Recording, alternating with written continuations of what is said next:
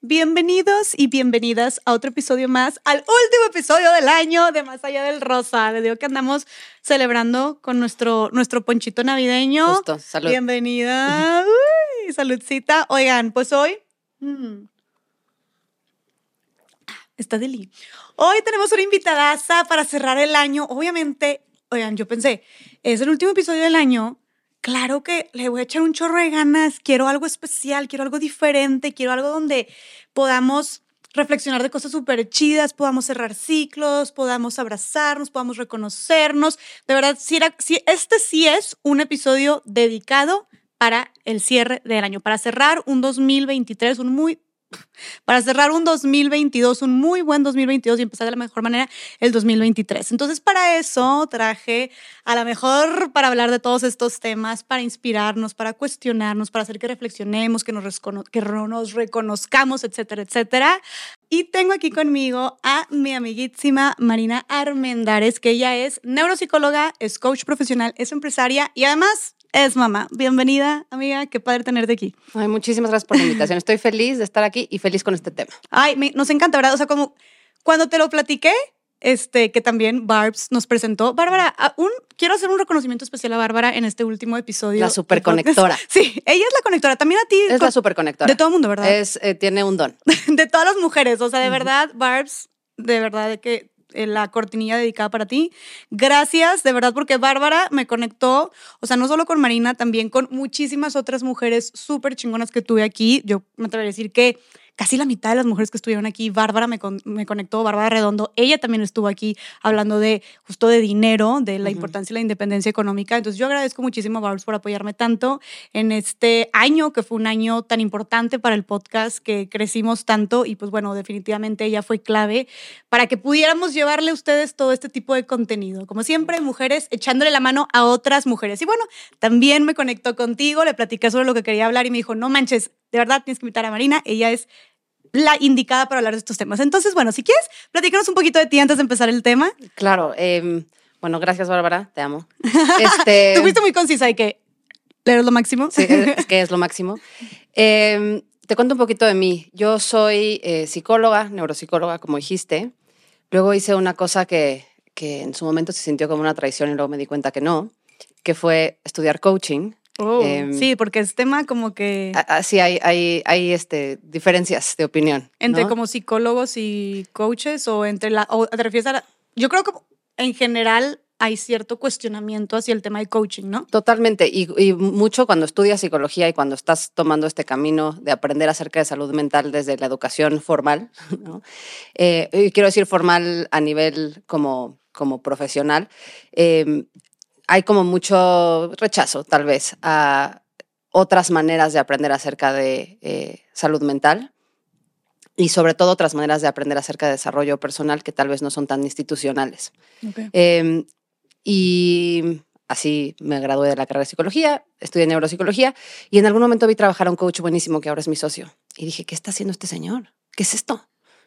Parece medio de psicología, pero, pero est- está abordándolo de una manera como tan activa y tan, tan, tan como proyectiva y tan, como tan orientada exactamente a lo que la persona le interesa y quiere lograr. Y entonces me llamó muchísimo la atención.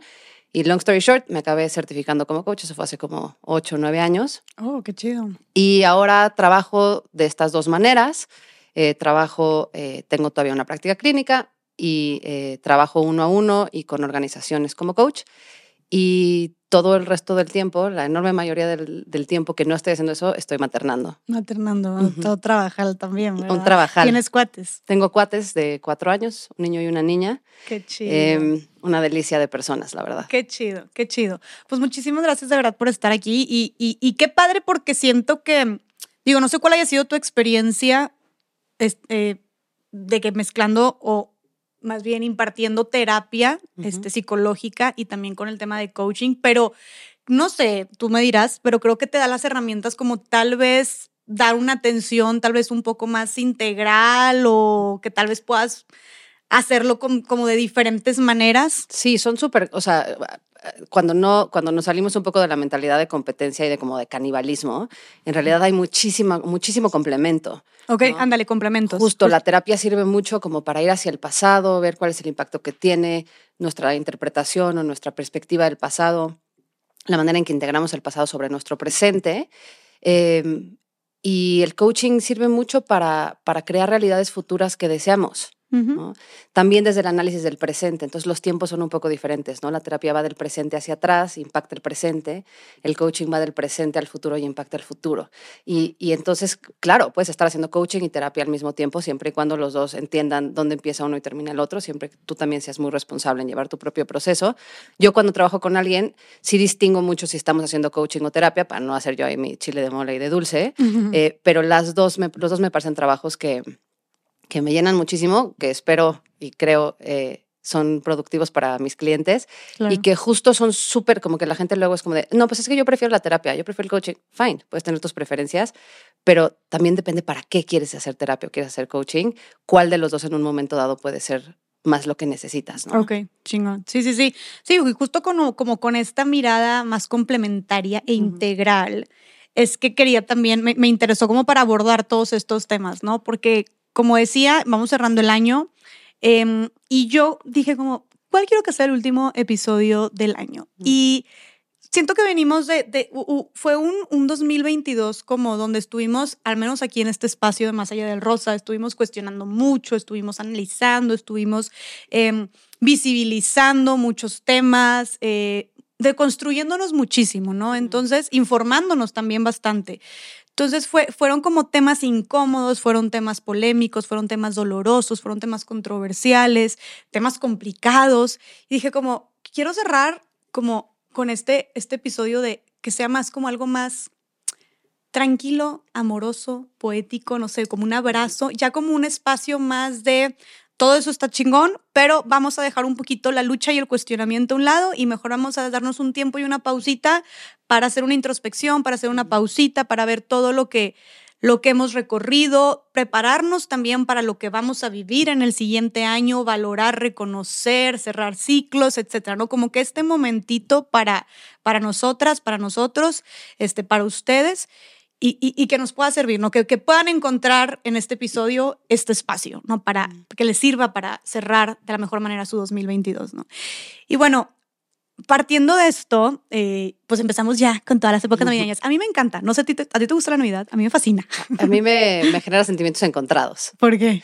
Porque, porque me parece muy intenso y como todo lo intenso, highs, highs y lows, lows. Pero muy intenso, ¿de qué manera? Me parece que es... Eh, que socialmente es muy intenso, que familiarmente es muy intenso, que justo eh, como cerramos el ciclo también de repente la autocrítica puede ser muy intensa, em, que, que, sí, que siento que es una época en donde todo está un poquito más a flor de piel, ¿no? Y entonces que cuando la pasas bien, la pasas súper bien, pero si de repente te toca tocar este, eh, lugares un poquito más bajoneadores, la puedes pasar más mal. Sí, que si la estás pasando, o sea, que si te sientes triste, si te sientes solo, si te sientes deprimido, es como siento que esta época exponencia todo eso. Justo. Y, y me quedo mucho también con lo que dijiste. Bueno, la verdad, yo siempre, o sea, yo siempre me ha encantado la Navidad y me fascina. Em, digo, puedo decir que soy muy afortunada en el sentido de que, pues, me llevo, o sea, con mi familia es padrísimo, o sea, como que me emociona pensar en reunirme con mi familia. Eh, no sé, lo disfruto mucho, vaya. Pero sí, algo que no me encanta de la Navidad, si ya nos ponemos más, más exigentes, es que, por ejemplo, pasa mucho que va a ser Navidad y yo es como que, ay, qué padre que va a ser Navidad. Y mi mamá, ay, no, de que ya, ya empezará esta época, ¿no? Y yo, mamá, ¿por qué? Y dice, pues ya va a empezar la época de los regalos y de los gastos y de los compromisos. Totalmente. Y literalmente sí veía como que mi mamá le, y, esto es un comentario de mi mamá, pero muchísima gente lo hace, ¿no? También de que, ay, ya viene toda la gastadera, ¿no?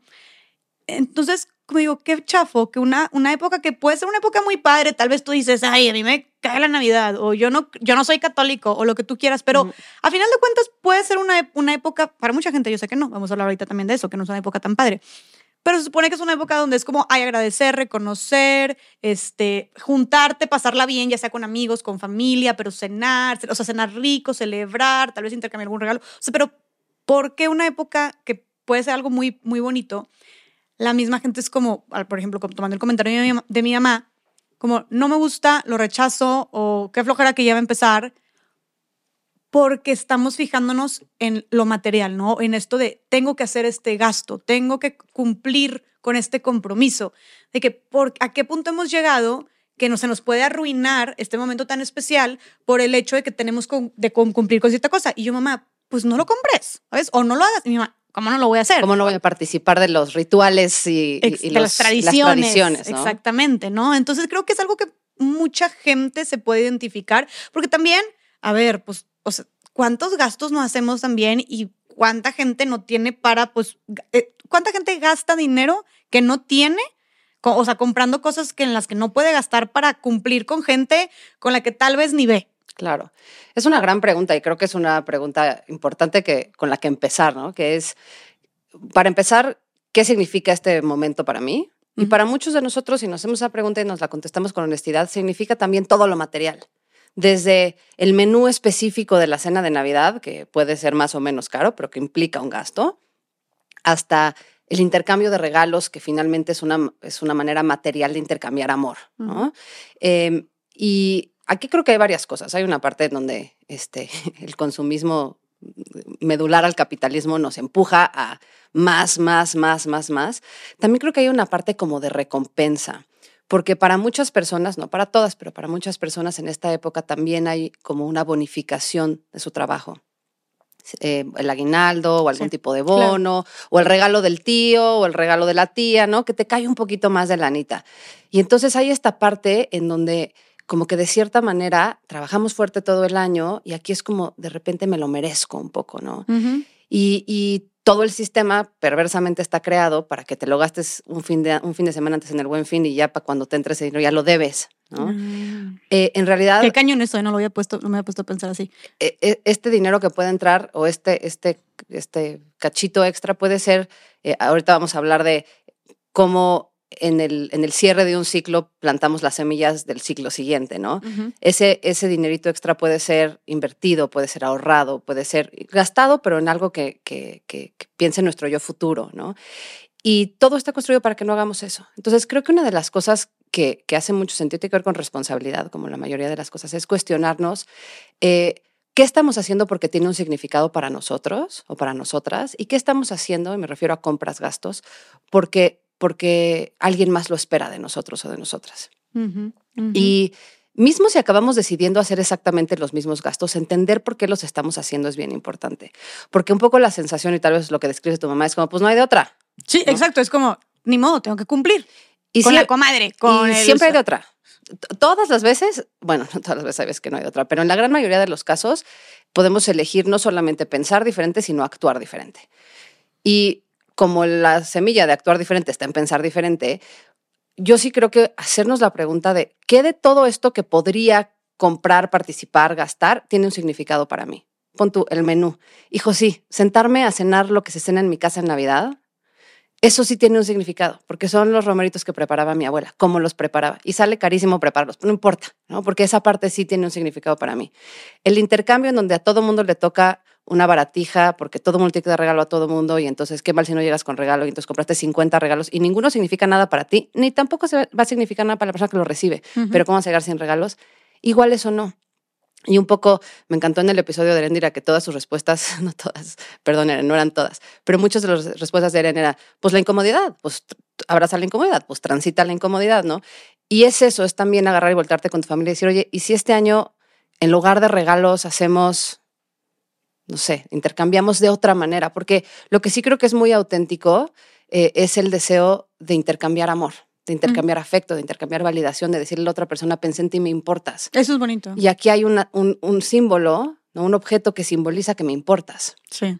Entonces, si podemos hacernos esa pregunta desde un ángulo diferente y encontrar otras maneras de, de, manifestar esto con la otra persona, de dar y recibir de una manera, igual y puede ser un regalo, puede ser un regalo, los regalos tienen muchas formas y muchos costos, igual y puede ser de otra manera.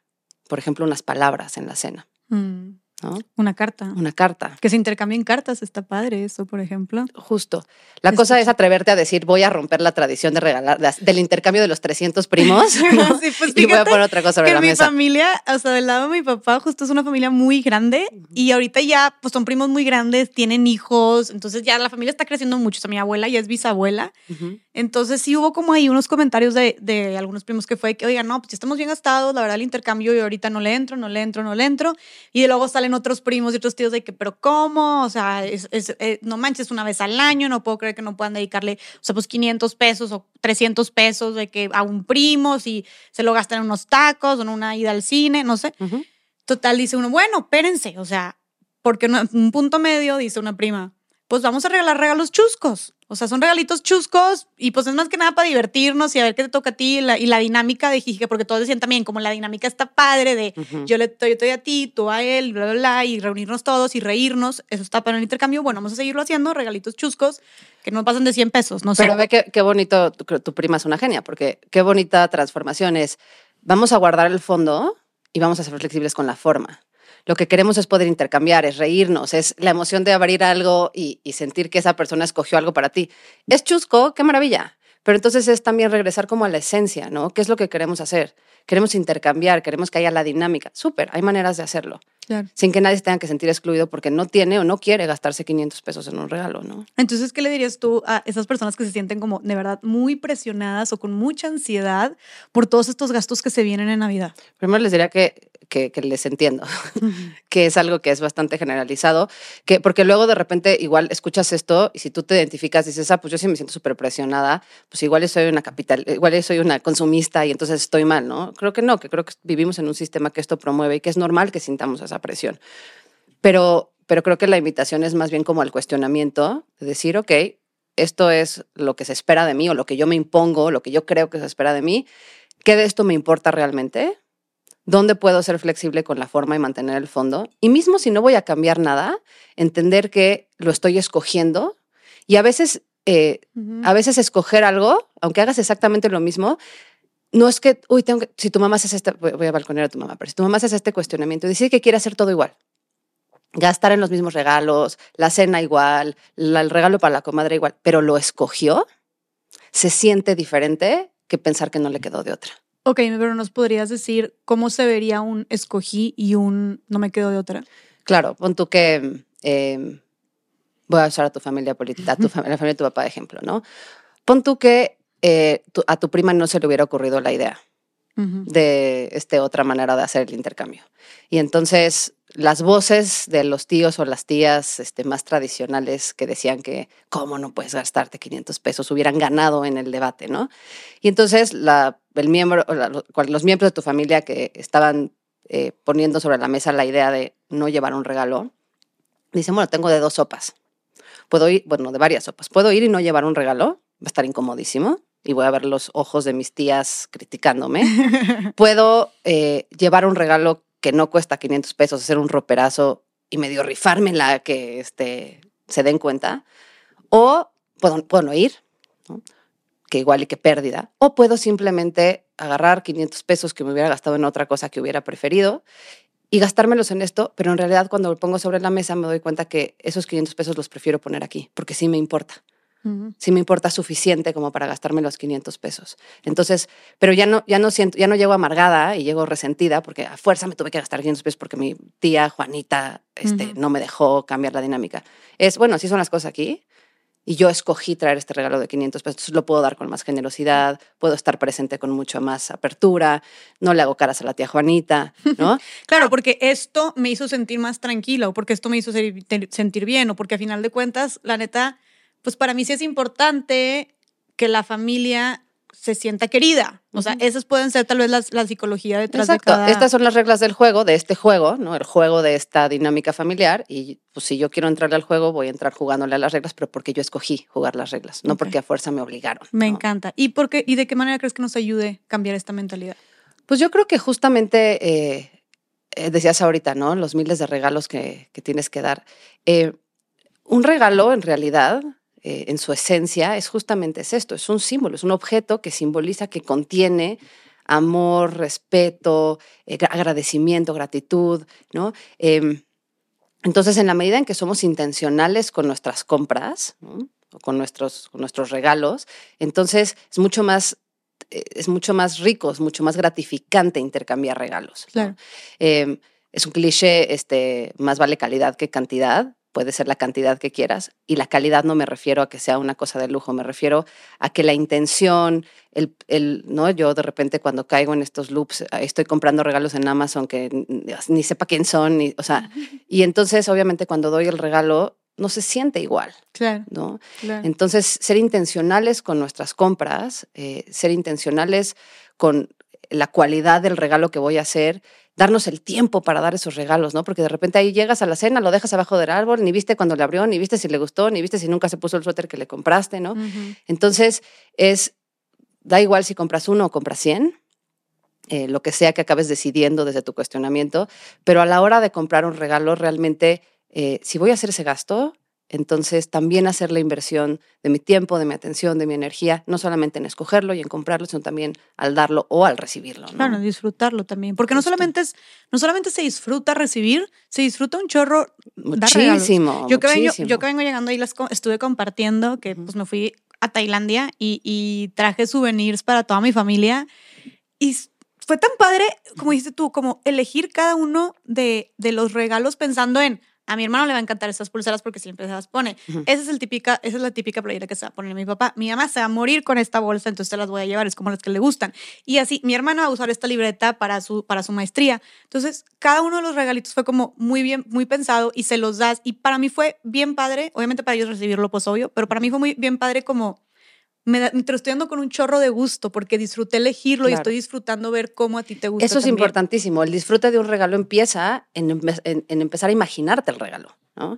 Si hubieras llegado a la tienda del aeropuerto y hubieras comprado siete cosas iguales, pues les hubieras, igual te hubieras gastado igual, más o menos, quién sabe, probablemente más. Eh, y a la hora de la hora hubieras llegado y hubieras dado los regalos y hubiera sido un trámite. Claro, exactamente. Sí, es como, ahí sí es como palomear chu, chu, chu, chu, chu, haz de cuenta. Exacto. Oye, hay algo que también no podemos dejar a un lado cuando, o sea, aparte toda esta, toda esta ansiedad que se genera, todo este como consumismo y compromisos, también hay otra parte donde se exponencia, como dijiste tú mucho, este, este, este sentimiento de soledad, de depresión, de tristeza. Y bueno, no sé, tú me, tú me corregirás, pero tengo entendido que en estas épocas es cuando más, en estas épocas de Navidad, de Año Nuevo, es cuando más se disparan los suicidios, ¿no? Sí. Y las muertes también. en general. ¿Por qué crees que sea esto? Pues mira, eh, los suicidios está, es, está bastante mejor, o bueno, por lo menos conozco mejor eh, la, explicación y tiene que ver justamente con este tema de eh, la soledad que se potencia, o el sentimiento de soledad tiene que ver mucho con la convivencia familiar, que puede ser tremendamente estresante.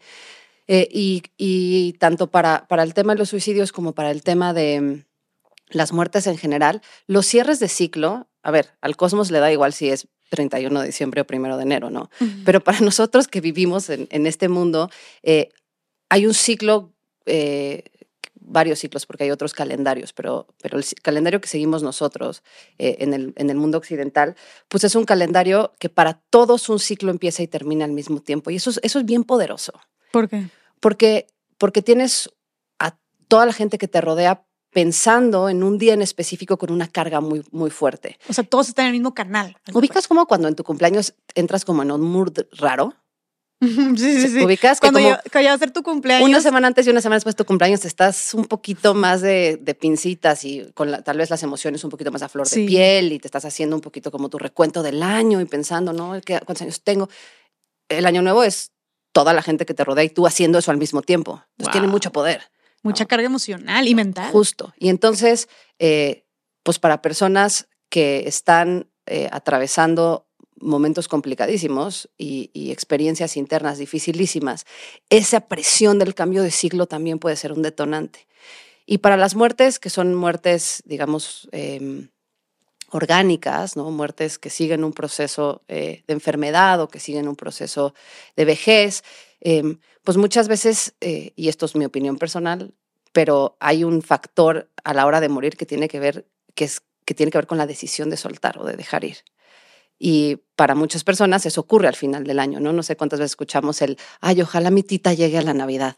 Ojalá no se nos muera antes de las fiestas, ¿no? Y la tita aguanta hasta las fiestas y después de la Navidad se deja ir. ¿No? Qué fuerte. Entonces, eh, sí es un periodo de mucha, como de- lo decíamos ahorita, eh, como de todo, todo por 10, ¿no? Lo mismo que estás sintiendo, lo mismo que estás viviendo, no es que te cambie nada, pero como que le ponen la lupa, lo magnifica. Pero me, o sea, a mí me da curiosidad porque, a ver, todo está en nuestra mente, ¿estás de acuerdo? O Totalmente. sea, si dijéramos que Navidad va a ser el 18 de diciembre. Sí, o el en- 3 de eh, mm, junio, da igual. Exactamente, da igual. O sea, todos estaríamos como con este, o sea, el día en sí, digo, a ver, yo sé que hay un porqué de ese día y que por la, o sea, religiosamente hablando y lo que tú quieras, pero realmente, o sea, seas o no seas religioso, como la gente celebra la Navidad de cualquier manera. O si tal vez no rezas, pero te un, pones tu pinito o das un intercambio o una cena navideña o algo. Pero el punto es como qué fuerte y, y, y por qué será que pesa tanto. O sea, es, ok, todo el mundo estamos, yo creo que también se, se liga al cierre de año. O sea, porque no solamente es una cena navideña con tu familia, una cena más bien con tu familia donde intercambien regalos y se muestren su amor. También está súper ligado al, y en unos días más se empieza un año nuevo, la nostalgia, ¿no? Y Justo. todo eso. Es un doble, un doble golpe. Ajá, es como un doble golpe y luego esta parte, yo creo que pensamos en Navidad y todo el mundo piensa como familia, amor, cariño, unión, apoyo, risas, convivencia. Y hay, o sea, no me puedo imaginar la cantidad también de familias disfuncionales que Es hay. que claro, o Entonces, sea- eso, eso también, o sea, yo creo que el factor familia, es central. ah, y es de si no, si es, o sea, yo pienso que es el, si no estoy bien con mi familia o no quiero ver a mi familia, como que siento que ahí es donde empieza la parte triste, la parte de depresión, de que, de que es tanto el peso en lo familiar, el cariño, la unión, el amor, y que hay tantas familias disfuncionales o que, o, o- o- o no sé cómo decirlo, o sea, tantos problemas familiares que tal vez la gente por eso se hace tan para abajo. ¿Tú qué opinas? Pienso que todas las familias son disfuncionales. Sí, sí, sí. sí. Este, creo que hay disfunciones de, de- de muchos tipos. sí. Eh, y, y justo, o sea, cuando decimos familia, decir familia significa cosas diferentes para cada quien, ¿no? Y habemos personas que tenemos más suerte y entonces la connotación que tiene la palabra o el concepto familia para nosotros es principalmente positiva, con sus bemoles, ¿no? Ajá. pero primordialmente nos produce una experiencia de, de bienestar o de contención o de amor. Eh, ese no es el caso para muchas otras personas y la Navidad, como que de alguna manera, como que da igual cómo te lleves, te fuerza a convivir. Eso. Son pocas personas las que se atreven, que es un acto de valentía y de, de autopreservación y de autoamor muy cañón, se atreven a decir, a mí no me importa que sea Navidad, no me importa lo que se espere de mí, no me importa no participar porque yo voy a, porque lo que me pasa con mi familia, lo que mi familia despierta en mí, la, la manera en que mi familia me trata, eh, transgrede los límites de mi bienestar de mi autocuidado, de mi autoamor y no voy a ir a la Navidad. Creo que o a la Navidad o al Hanukkah o la fiesta que celebren, porque lo que sí es, lo que sí es que en, esta, en este eh, momento del año casi todas las tradiciones, casi todas las religiones, casi todas las culturas tienen una festividad, ¿no? Ok. Eh, y entonces se requiere muchísima valentía para hacer eso. Y luego vemos muchas personas que convivimos con nuestras familias y que dentro de la convivencia familiar también experimentamos soledad. La soledad de las fiestas no solamente es me quedé en mi casa viendo Hallmark movies, llorando, comiéndome un bote de helado. La soledad de la Navidad también puede implicar, híjole, estoy aquí y estoy con estas personas con quienes técnicamente tendría que sentir cercanía y conexión. Y, híjole, mano, no me podría sentir más lejana, no me podría sentir más ausente, no me podría sentir más menos segura. Y entonces eso es súper confrontativo también. Entonces creo que una de las cosas que, que de repente se nos, se nos va porque no se ve bonito en la foto de Instagram o, o no sale en la postal, es que mismo estando presentes ahí, podemos experimentar mucha soledad. Y eso es algo que es mucho más prevalente de lo que pensamos. Sí. Eh, pero de lo que no hablamos casi nunca, ¿no? ¿Cómo estuvo tu Navidad con tu familia? Ay, bien, ya sabes, como siempre, este, eh, mi tío este, se echó su chiste y este, mis primitos abrieron sus regalos, estuvo muy bonito. Sí, pero Sí. me sentí, o sea, morir todo el tiempo que estuve ahí. ¿no? Sí. Wow, wow, wow, wow. Como decepcionante todo el tiempo, ¿no? También. O sola. O, O so- sola. Sí, sola. Y, y- O triste. O sea. Y, y, y, por ejemplo, ahorita que mencionas todo esto, como me. Nunca lo había visto de esta manera, fíjate. O sea, nunca había visto como esta parte de la soledad aún rodeada o rodeado de toda tu familia. Qué fuerte. Y ha de ser mucho más común de lo que pensamos. Súper común. ¿Qué le dirías tú o qué consejo le darías a las personas que precisamente no se llevan bien con sus familias, este, no se sienten cómodos, no se sienten cómodas, no tienen ganas de convivir con ellos en Navidad, ¿qué consejo le- le- les darías para sobrellevar la convivencia? Pues mira, yo creo que eh, la necesidad que hay detrás de la experiencia negativa cuando voy con mi familia y, y no me siento, me siento sola, es una necesidad de conexión, de pertenencia. Y entonces, si tienes eh, otros espacios en los que tienes conexión y, per- y pertenencia, puede ser rico como que planear alrededor de eso, ¿no? Por ejemplo, las personas que tienen eh, la posada de los amigos, ¿no? O la cena de, de los supercuates o de la gente, o, de- o- o solo las hermanas nos vamos a ir a cenar, ya sabes. Este, y luego sí, con los papás y los tíos, pero vamos a hacer un cena. O, o los primos, porque la generación de primos conectamos padre. O sea, de alguna manera es crearte también tus propios espacios en donde puedas experimentar esta sensación de conexión y pertenencia para que le hagan contrapeso a la experiencia de, soledad que se puede dar en compañía. Si no tienes eso, porque también es cierto que hay personas que no lo tienen o no lo tienen disponible porque están en otro país, porque sus amigos salen o, viajan, porque simplemente en este momento de su vida no tienen esas relaciones en donde hay esta, este vínculo de conexión y de pertenencia y de apego tan fuerte, eh, la, la- la conexión básica es con uno mismo o con una misma. Entonces, si vas a ir a, a la comida de Navidad, que ya sabes que te va a mover de esta manera, y tienes actividades, rituales, formas, maneras de conectar contigo misma, entonces, este, no sé, tengo una amiga que, por ejemplo, me dice que la conexión con ella misma, la envidio porque es, una, es muy positiva, la conexión más cañona que tiene con ella misma es corriendo. Bueno, te vas a correr en la mañana, te haces una carrera extra larga en la mañana, ¿no? Para, para estar en este, en este espacio de conexión contigo. Eh, es un bálsamo, es, lo mitiga, no, lo- no es una solución, no lo quita, ¿no? Pero por lo menos puedes estar conectada contigo, incluso si afuera de ti hay, hay está pasando algo que te hace sentir desconectada, ¿no? Claro, claro. Y ahora, ¿qué, qué opinas de los, de, porque eso definitivamente, o sea, me parece súper valioso como el cómo sobrellevar este, la convivencia.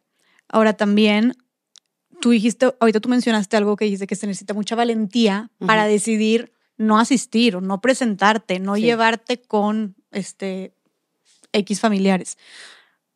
También se vale no ir a las cenas de Navidad, no ir a las posadas, no ir a las 100%. reuniones si no te sientes bien. 100%. Y hasta qué, o sea, ¿por qué sí se vale? Porque, porque luego, yo creo que, o sea, yo creo que es fácil decirlo, pero pues vas a tener algo más. ¿Cómo no vas a ir? O van a ir todos, es una vez al año, no manches. O sea, ¿cómo vas a quedar mal con la familia? No debe ser fácil también deci- decidir no ir a la cena de Navidad, ¿me explico? Sería como un, no sé, traición. No es nada fácil, como suele ser, eh, poner límites no es nada fácil. Eh, desafortunadamente, ese es uno de los de las este, de las trampas de, de, de la experiencia humana, ¿no? Eh, nuestra mejor experiencia de vida está bordeada por límites. Para nosotros, todo el mundo habla de vivir su mejor vida, ser su mejor versión, la, la, la, ¿no? Está perfecto. Pero, ¿dónde eres tu mejor versión? ¿Dónde vives tu mejor vida? ¿Dónde experimentas más de lo que quieres vivir? Pues en el territorio que delimitas con tus límites. Entonces, alguien que no quiere ir a la cena de Navidad o que no quiere participar de las tradiciones de su familia, probablemente no lo está haciendo con la mano en la cintura así de, ah, me da igual, no voy a ir. Está probablemente haciéndolo como, como en respuesta a que lo que le pasa cuando va es suficientemente grave, doloroso, em, confrontativo, em, irrespetuoso, que decide que, que, que no vale la pena. ¿no? Entonces, em, al tener que poner un límite, ahorita en la, en la posición de sentir que tienes que poner un límite para, para protegerte, eh, como que de repente la Navidad es como la última frontera, ¿no? Ya no voy a la comida de los domingos, eh, ya dije que no voy al viaje familiar este año porque tengo que trabajar, ¿no? Pero bueno, en Navidad, pues no me queda, o sea, pues qué, qué excusa voy a poner, ¿no? Si es Navidad. Entonces, para muchas personas acaba siendo ese momento donde, pues, pues sí, es un statement bien grandote, ¿no? Sí, es un parteaguas. Es un parteaguas. O sea, no hay vuelta atrás de no ir a Navidad. Em, nadie tiene que entender tus razones más que tú. Si tienes amigos, terapeutas, eh, grupos de apoyo en donde puedes compartir tus razones y pueden ser validadas, qué maravilla. Sino con que tú la sepas es suficiente. Pero sí, es, es muy difícil para las familias entenderlo y totalmente no lo digo a la ligera. O sea, cuando digo sí, claro que se vale, no digo claro que se vale y todo fácil, ¿no? Pero claro que se vale. Para muchos de nosotros como que ni siquiera nos lo planteamos como una opción. Exactamente. Entonces, ponernos la opción sobre la mesa y ver que va a tener costos y, y escoger nuestros costos. Eh, me parece súper poderoso que digas poner la opción sobre la mesa. O sea, si hay alguien que nos está escuchando ahorita que de verdad piensa en la cena de Navidad y se le causa así como que se le revuelve el estómago y nada más piensa, no, qué horror, qué hueva, o no qué hueva, sino también no, te causa una sensación padre, realmente dices, no quiero ir, o sea, no quiero que sea Navidad para no ir a esa cena. Escucha esto y esta es tu señal para que puedas poner sobre la mesa la opción de no ir. O sea, te has llegado a preguntar, piensa lo que te has llegado a poner sobre la opción, la, alternativa de tal vez no ir. Justo. De que se vale, ¿no? ¿Y hasta qué punto crees, Marina, que, o sea, como que para la gente que está como que, ok, bueno, ok, esta es la opción, voy, no voy, ¿cómo sé si sí debo ir o no, sé, o no debo ir? ¿Hasta qué punto? ¿Cómo hasta qué punto le dirías tú a alguien cuál sería el factor determinante decisivo a, a tomar en cuenta para saber si sí ir o no a la cena de Navidad? Es una muy buena pregunta. Creo que puede ser diferente para cada quien, pero eh, si te encuentras a ti mismo o a ti misma eh, experimentando ansiedad, experimentando tal vez síntomas físicos, si te encuentras a ti mismo o a ti misma explosivo, reactivo, ¿no? En el estrés, eh, pues darte cuenta de cómo te está afectando, eh, digamos, antes. Y otra cosa importante es, si ya llegaste a la cena de Navidad y resulta que le calculaste mal, le mediste mal el agua y no puedes estar ahí, también se vale irse. Oh. ¿No? Se vale agarrar y decir, me dolió la panza, no tienes que dar explicaciones a nadie, no estoy, no estoy abogando por mentir, pero, o sea, decir me siento mal, que finalmente no es una mentira, me estoy sintiendo mal, nada más no es físico, es emocional, eh, ya me voy. Claro, claro. Y sabes qué, siento que hace todo esto más difícil aún y creo que también le da mucho peso y mucha carga a, la a lo de la Navidad y que hace que nos pese tanto emocionalmente, como que las expectativas.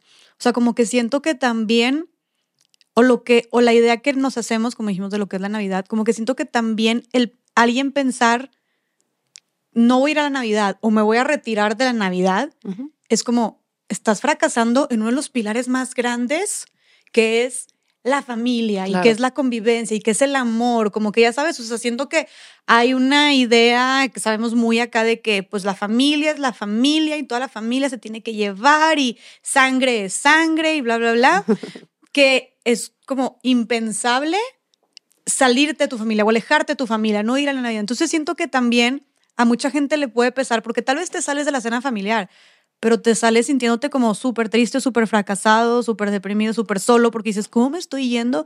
Y, o sea, siento que es algo más psicológico, pero ¿cómo me estoy yendo de la cena de Navidad? O sea, lo sientes como un fracaso en uno de los pilares más grandes de tu vida, que es tu familia. O sea, porque así es como no, no han dicho que claro, es un producto de la educación. Ajá, pero ¿qué opinas tú de todo esto? creo, que, creo que justo le, pegas a una cosa a las expectativas que es muy importante y creo que las expectativas van en dos direcciones.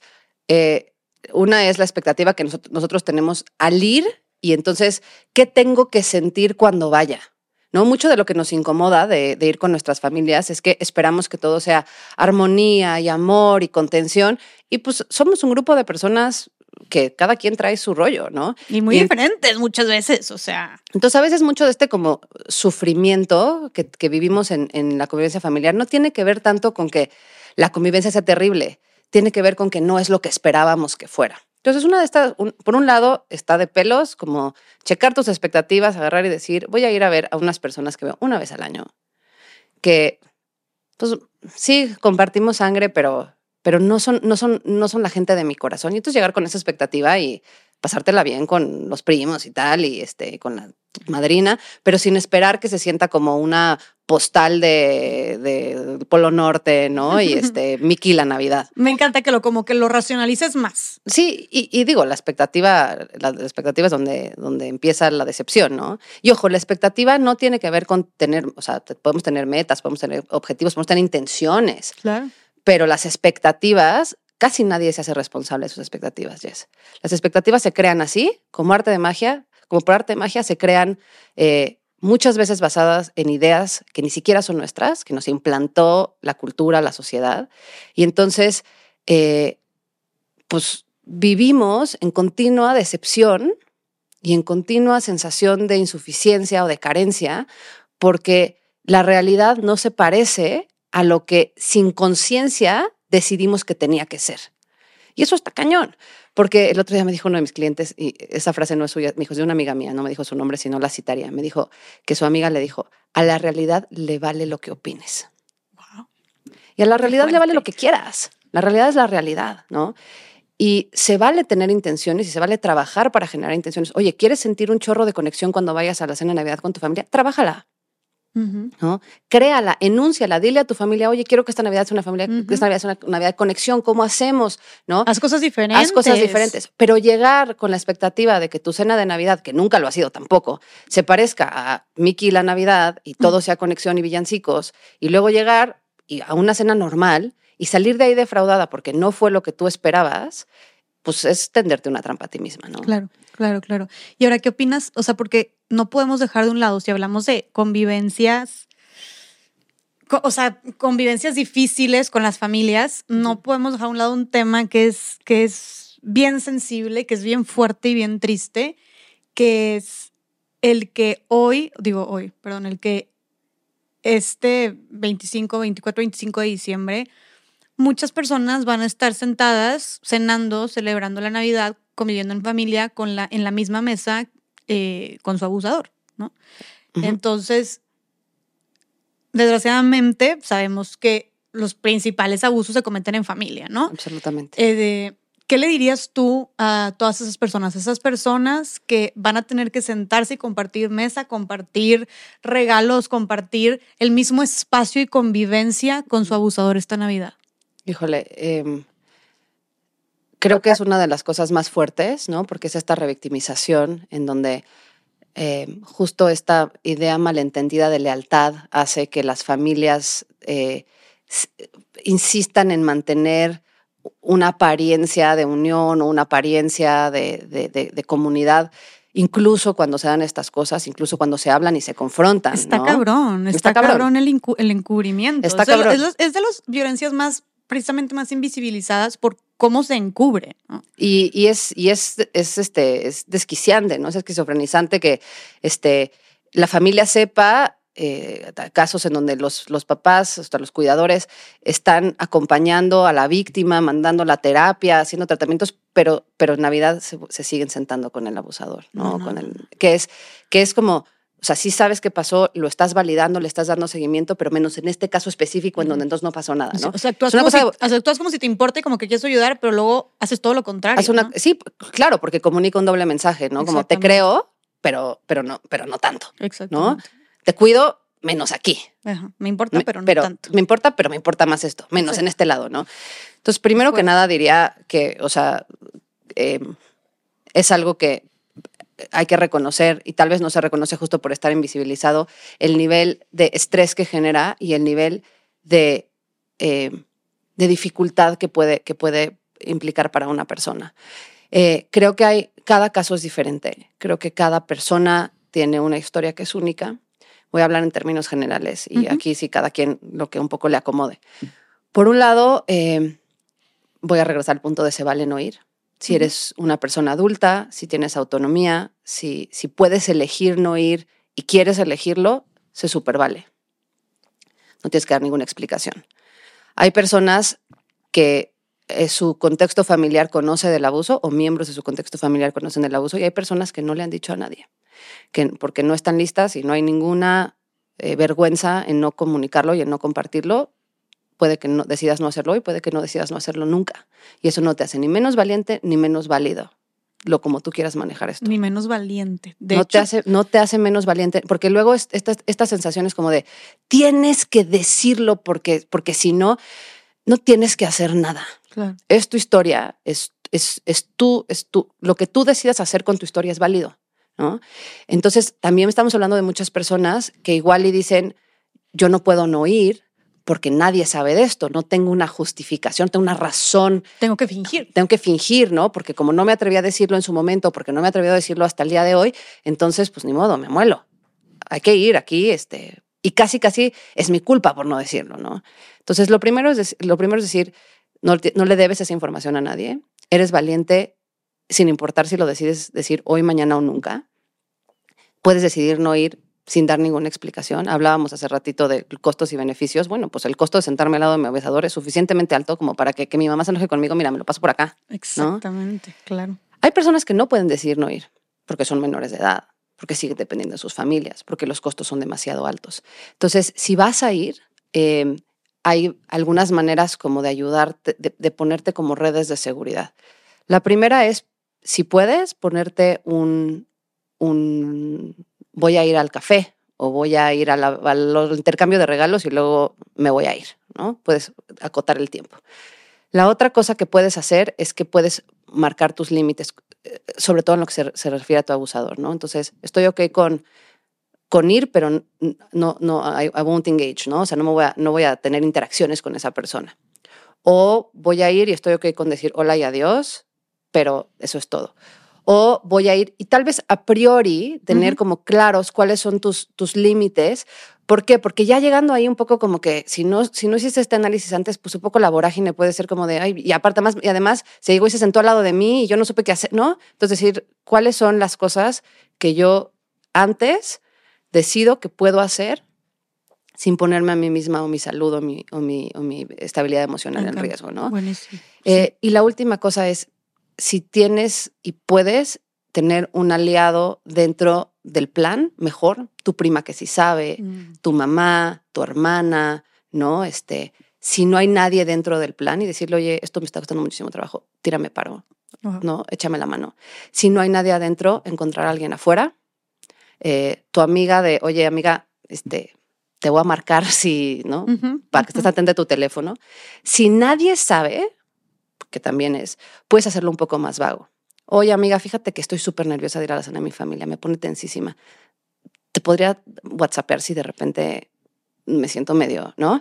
No tienes que tampoco dar detalles, pero tener un aliado o una aliada puede ser una manera como de, de ponerte esa, esa red de seguridad, esa, esa contención si en algún momento la necesitas. Ay, Marina, wow. De verdad que qué valioso. Qué valioso porque, o sea, creo que creo que esto le va a servir a muchas personas, desgraciadamente. Sí, Este, desgraciadamente. desgraciadamente. Y las abrazamos. Las abrazamos, este, estamos con ustedes a la distancia y esperemos que, pues que sea leve. O sea, bueno, mm, no hay mucho que decir. Hay, hay este, algo que, que quiero decir, Ajá. porque de repente en las familias pasa mucho esto, y me- lo estoy pensando ahorita. Eh, podrán muchas de ustedes estar escuchando esto y decir, es que de mí nunca abusaron realmente, pero mi tío, híjole, mano, siempre que me sentó en sus piernas o esos abrazos de este el primo tal, hijo, mano, qué mal me Que te incomodan. Ojo, eso también es abuso, ¿eh? No tuvo que haber habido una violación, no tuvo que haber habido un eh, incidente de molestia sexual o, o una, una o varias veces. En cualquier momento en donde una persona, una, cualquier persona, siente que está siendo abusada, eso ya es abuso. Sin importar, ¿no? Porque de repente puede ser, pues esto no me aplica a mí. Pero te juro, me cuesta trabajo pensar en una de mis, una de mis amigas que no tenga en su familia una persona que la ha tocado de una manera que no le gusta. En el brazo, ¿eh? Pero que la ha tocado de una manera que no le gusta. O que se echa un chiste que le incomoda. O que... Entonces, esto aplica también para miembros de la familia que nos hacen sentir de esa manera, sin importar o no, sin importar si, si lo que han hecho califica como un abuso ante la ley o no. Claro. ¿Sabes? claro. Con que a ti te haga sentir mal y con que a ti te haga sentir como invadida Exacto. o incómoda es más que suficiente. Y hay que validar nosotras mismas ese sentimiento y tomar estas medidas y tomar esta distancia y darle la importancia que merece porque porque porque lo porque por el simple hecho de que lo sientas está es válido. ¿me Exacto. Es cierto. Porque pero lo sientes pero es cierto. creérnoslo, me explico. Exacto, porque lo sientes es cierto, ¿no? Ujú. Marina, y a ver, ay, es que qué es que qué complicado se pone. Por eso las navidades también son Te digo que son heavy. son heavy, exacto, son pesadas emocionalmente por estas y muchas otras cosas. También, desgraciadamente, pues es una realidad que muchas personas, este, en esta Navidad van a estar por primera vez, van a pasar por primera vez la Navidad sin un ser querido, sin un ser amado. Va a ser la primera Navidad sin esa persona. ¿Qué consejo le darías a esas personas para sobrellevar esta época tan fuerte emocionalmente hablando, de, de- donde donde especialmente si es un familiar o no, eh, cualquier ser querido, pero donde prevalece mucho este tema de que el amor y que la unión, donde pueden como potencializarse o exponenciarse mucho más bien como todos estos dolores, todas estas heridas, toda esta nostalgia y tristeza. ¿Qué consejo le darías a todas esas personas para sobrellevar estos sentimientos tan fuertes que causa la Navidad? Pues mira, creo que justo las ausencias se perciben más agudamente en los momentos que son muy significativos, ¿no? La Navidad, las fiestas suelen ser muy significativas para las personas, ¿no? Cualquier tipo de fiesta o de tradición. Em, creo que es un consejo que no, eh, a ver, es un consejo que, es un balsamito, pero no es un consejo que, que, digamos, eh, como desaparece la ausencia, la ausencia se va a sentir. Creo que a veces nuestra sensación un poco en estas fiestas es como, eh, seamos felices y pretendamos que todo está bien y este, ¿no? Como un poquito como de, como de tratar de hacer que nada pasa, ¿no? Y entonces ahí está, pero sientes, sientes la silla vacía, ¿no? Sientes como el, el, el huecote que, dejó la persona que no está presente por cualquier razón. Y creo que una de las cosas que puede ser, eh, es como un poco contraintuitivo, pero puede, sentirse, puede hacer sentirse mejor la situación, es eh, abrirse a la posibilidad de integrar a la persona a ese momento a través de la conversación, de los recuerdos, ¿no? Es como de no vamos a hablar de cosas tristes, no vamos a hablar de que se murió el abuelo este año porque es Navidad, no queremos ponernos tristes. Y estamos todos tristes, nada más que cada quien en su, en su, en su este, capullo de tristeza, en lugar de compartir. Y ya, pues si se llora, se llora, pero, pero, pero se, trae, trae literal a la mesa eh, a la persona a través del recuerdo. terminar siendo muy un, un momento bonito, el tal vez llorar todos juntos. Te voy a contar una cosa súper bonita. Mis, mis abuelos, eh, mi abuelo y mi abuela materna compartían cumpleaños. Eh, del mismo año, del mismo día, del mismo mes. Eran gemelos, gemelos de alma, ¿no? Y mi abuelo se murió el año, este, este año no, el anterior y eh, tengo el tiempo hecho bolas. Em, y entonces, para mi abuela, su cumpleaños es un día muy significativo que podría sentirse similar a la Navidad, ¿no? Es como de esto era nuestro. Claro. Y entonces le celebramos su cumpleaños hace, hace un par de semanas, en octubre. Y entonces, a la hora de sacar el pastel, fue y jaló una foto de mi abuelo y la puso junto a ella. Luego te enseño la foto. La puso junto a ella.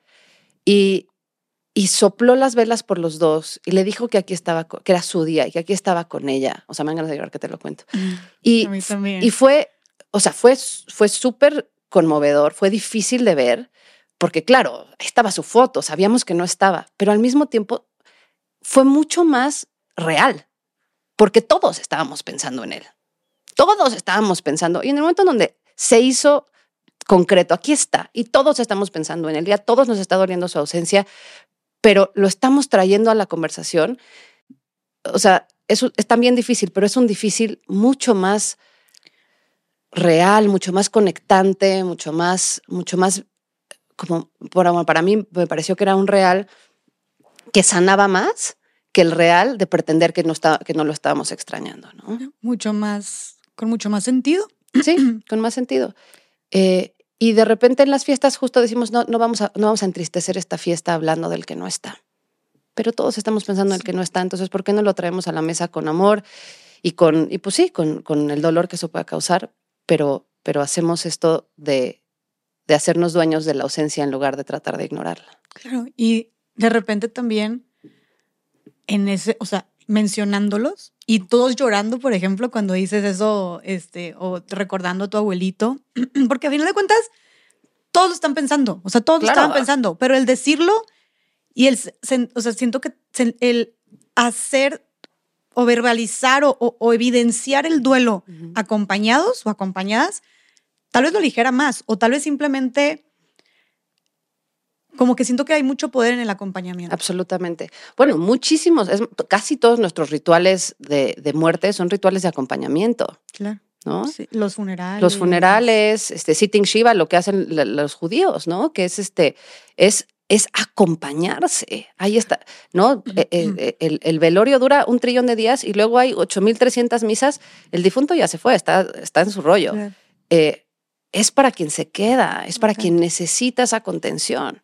Y pues la Navidad necesitamos esa contención. Qué mejor quedárnosla entre las personas que lo estamos extrañando. Claro, que o sea, siento que es como un abrazo a tu sentir también en ese momento. Y no sé por qué, o sea, Presiento que sales de ahí en lugar de salir con que te guardaste todo o que bueno, pues intenté pensar lo menos posible, intenté sordearlo, intenté entretener en otra cosa.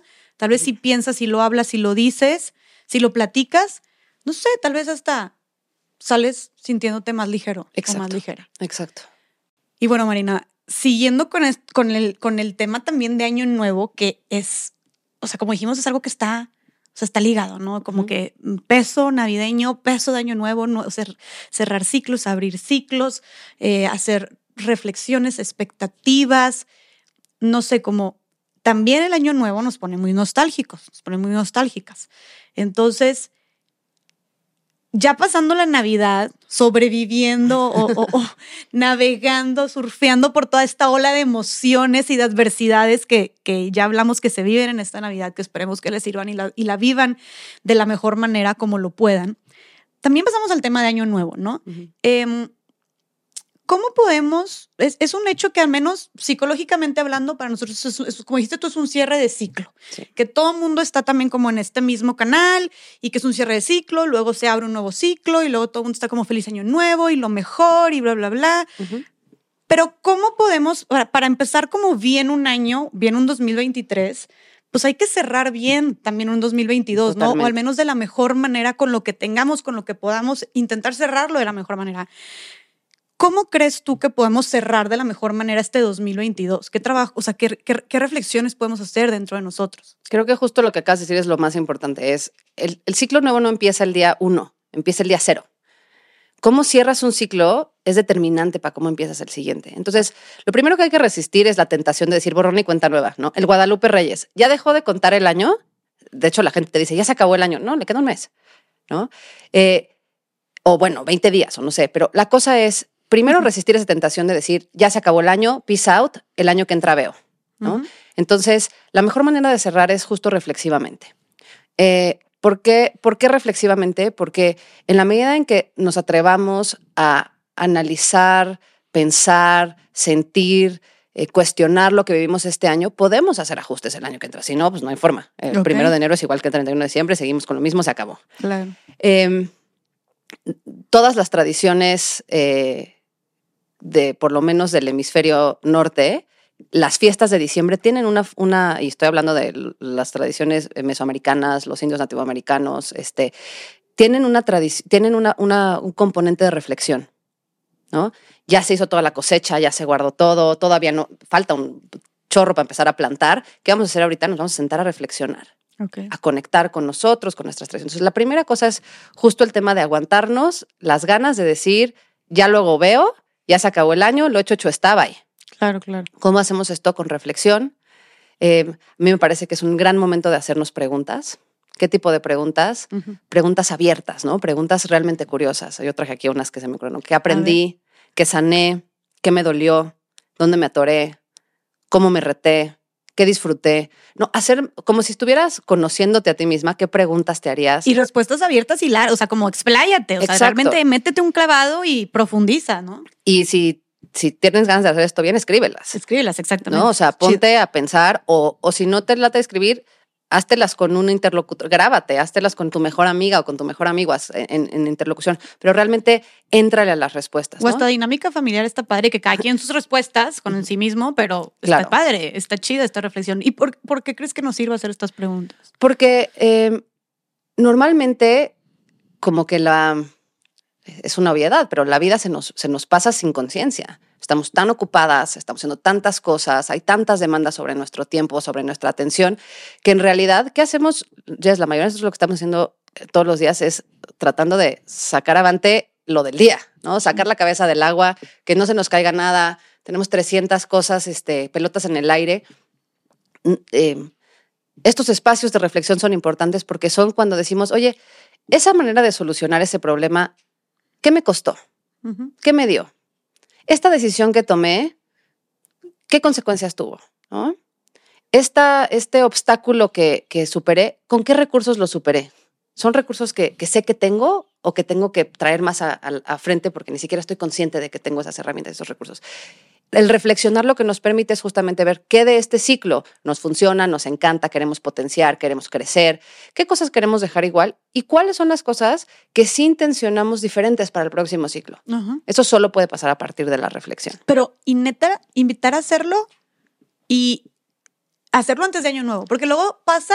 ¿Quieres hacer todo el 31 de diciembre? Sí, el 31 y luego dices, bueno, o, o lo hago, yo me he pasado, que preguntas, reflexiones o así, digo, el, el 31 no me dio tiempo y luego, bueno, el 1 de enero. Y el 1 de enero es como siento que ya. Ya pasó. Ya pasó, entonces, no, luego, no sé qué, y ya nunca se hace. Entonces, porque sí, también lo dijimos fuera del aire, pero está cañón como de repente entramos a estas épocas decembrinas y de repente estás nada más que, que si las compras, que si sacando lo último de la chamba, que si el outfit, que si no sé qué, y, corriendo mil vueltas de último momento como siempre, y de repente ya es 1 de enero.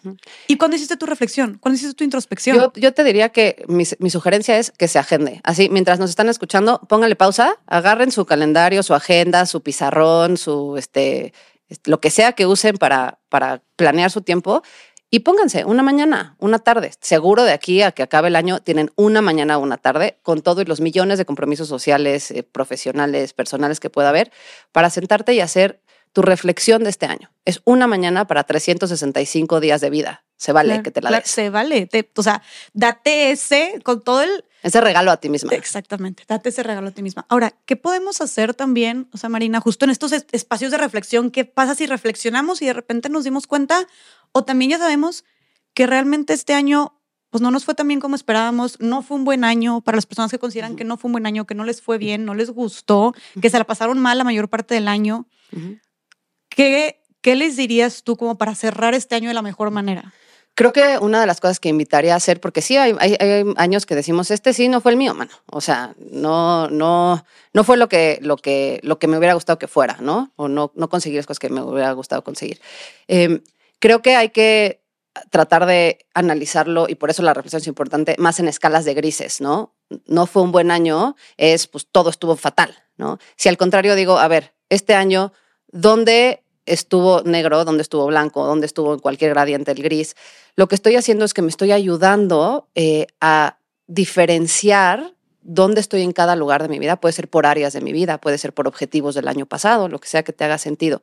Pero esto de, no generalizar es, por un lado, ser compasiva con tu yo, de, con tu yo del pasado, con la persona que, que, vivió este año y hizo lo mejor que pudo.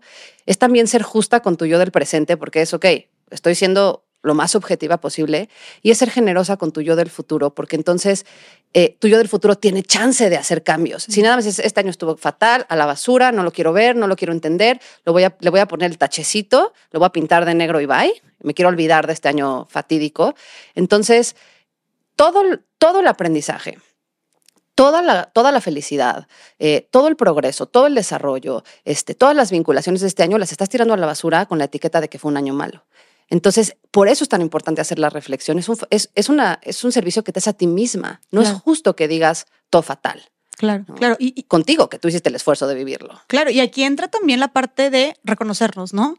Y, creo que eso es algo que no somos muy duras, muy duros con nosotros mismos, ¿no? Y, y, nos exigimos demasiado, ¿no? Está como esta sobreexplotación de sobreproducción de todo el año y, y creo que es importante detenernos y ver todo lo que sí también hicimos. Y, aquí también va mi pregunta de cómo podemos en esta reflexión y en este recuento, este, donde también tú dices no generalices, cómo podemos reconocernos también nuestros logros y nuestros méritos durante todo el año, o sea, de lo que, de lo que hicimos durante todo el año. Es que sabes que esto que acabas de decir es, es una cosa como muy medular a la experiencia que tenemos la mayoría de las personas que vivimos en, en esta sociedad, que es nos vivimos a nosotras mismas como un producto, Jess nos vivimos a nosotras mismas como si fuéramos un producto perfectible, un servicio perfectible, ¿no? Tienes que estar en continua mejora, rétate. Qué loser si no te estás retando, si no estás creciendo, si no estás siendo mejor en todo momento. La mejor en todo lo que haces, ya seas más, no eres un iPhone, no eres un iPhone.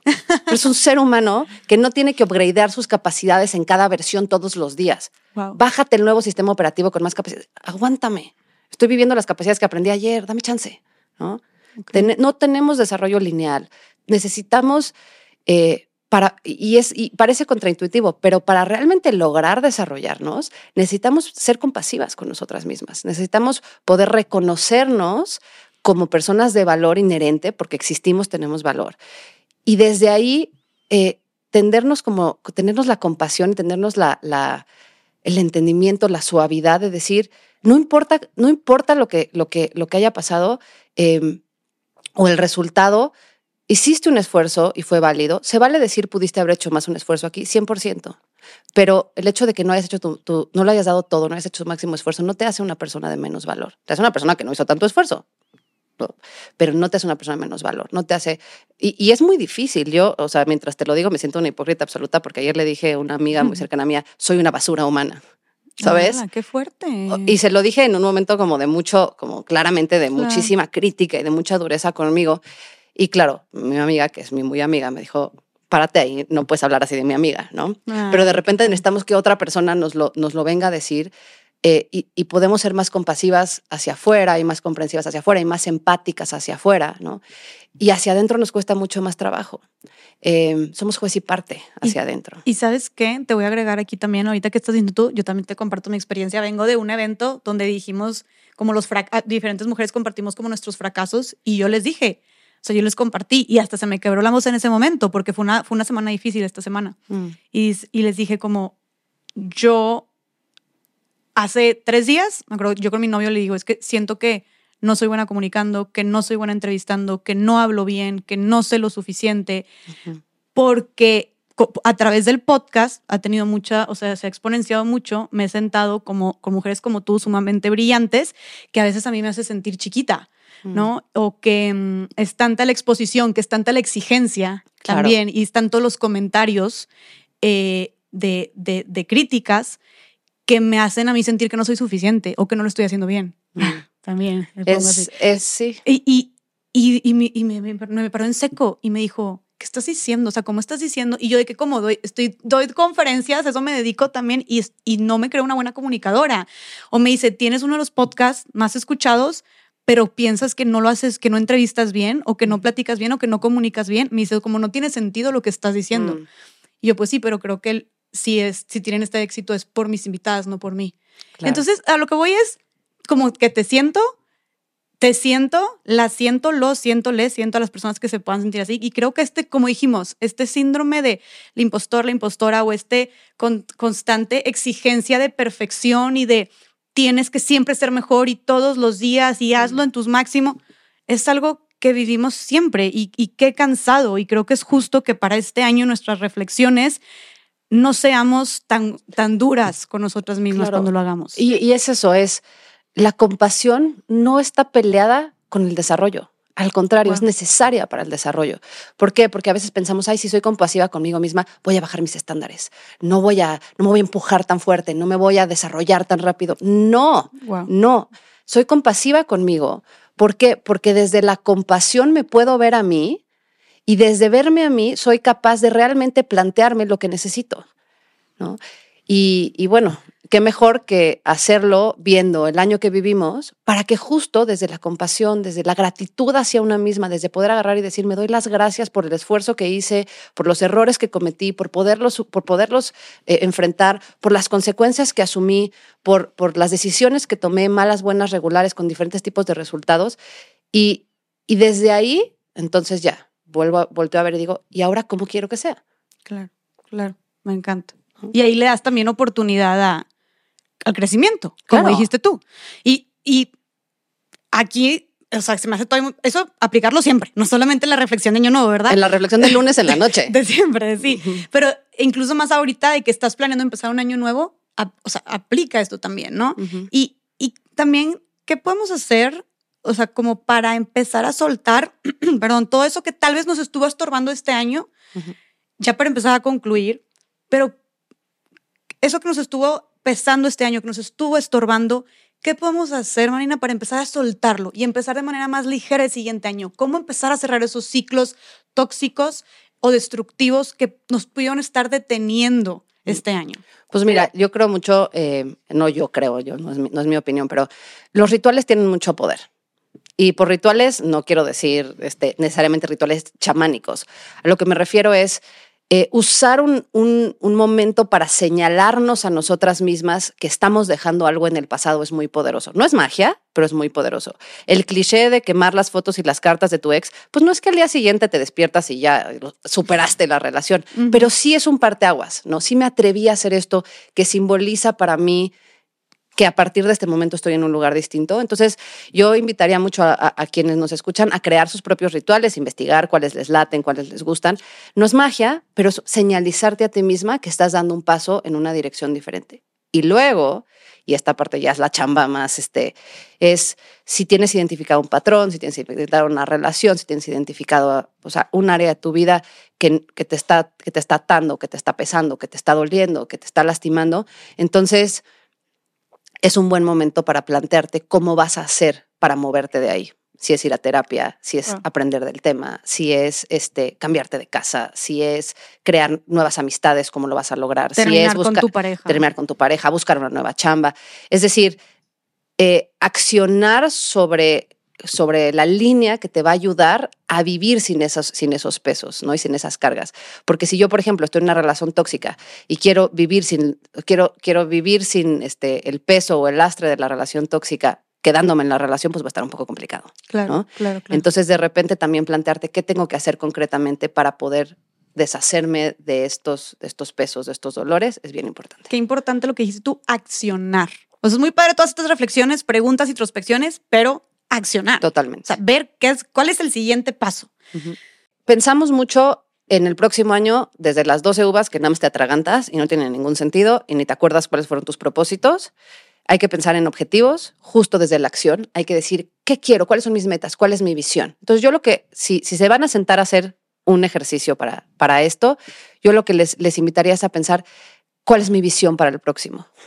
¿Cuál es, ¿Qué es lo que quiero vivir y experimentar en el ciclo que viene? Esto se siente rico, es motivador, o sea, es una experiencia eh, pero, pero el poder de la visualización es enorme. ¿Por qué? Porque lo que no imaginamos no lo podemos lograr, no lo podemos construir. Entonces, siéntense así con su cafecito, chelita, tecito, vasito de agua, chocolate caliente, chocolate caliente lo que sea que a ustedes les, les haga sentir este bienestar y dense chance de imaginarse lo mejor que podría pasar. Me encanta. Porque esa es una experiencia que nos acerca a construir. Lo mejor que podría pasar. ¿Qué o sea, es lo mejor que podría pasar? El mejor de los escenarios. ¿Qué es lo mejor que podría pasar? Pero tú dices, dense. O sea, con... dense, con todo, así, no limits. Me encanta, me encanta.